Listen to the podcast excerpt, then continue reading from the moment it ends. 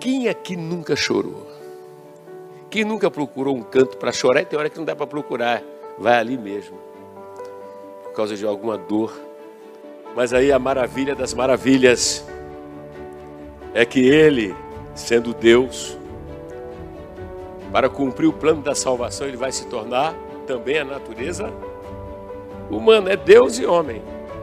E aí, como homem, Ele vai experimentar a rejeição, discriminação, sofrimento, calúnia, injúria. Ele enfrenta tudo isso. Mas ele nunca chorou por isso. Mas teve momentos que ele não suportou. Eu tenho visto que eu e você temos experimentado uma grande visitação dele quando estamos passando por qualquer situação. Quantas vezes ele enxugou suas lágrimas? É porque na na hora, nas horas mais difíceis, não adianta ter muitos amigos. Amigo de internet, amigo de net, amigo de, é, amigo de não sei o que, não resolve esse problema.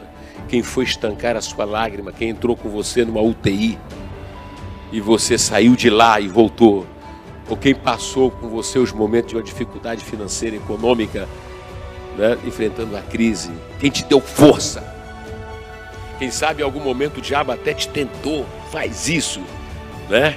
O diabo ele mostra uma, uma, uma saída que depois vai trazer complicações, mas o Senhor estava lá e disse: Não entre nisso, fique fio, calma, eu vou te socorrer. O Rei dos Reis que deixa o palácio e vem andar entre os pobres mortais, se identifica de tal forma, né? Que ele. Ninguém tem que ser mais amado por você do que Jesus. Por mim do que Jesus. Tem gente que perdeu a percepção e o senso de como são amadas, estão procurando outra coisa. Você não vai encontrar nada em outra pessoa que lhe satisfaça. A grande verdade é que Deus nos ama. Ele ama você. Ele nunca deixou de te amar.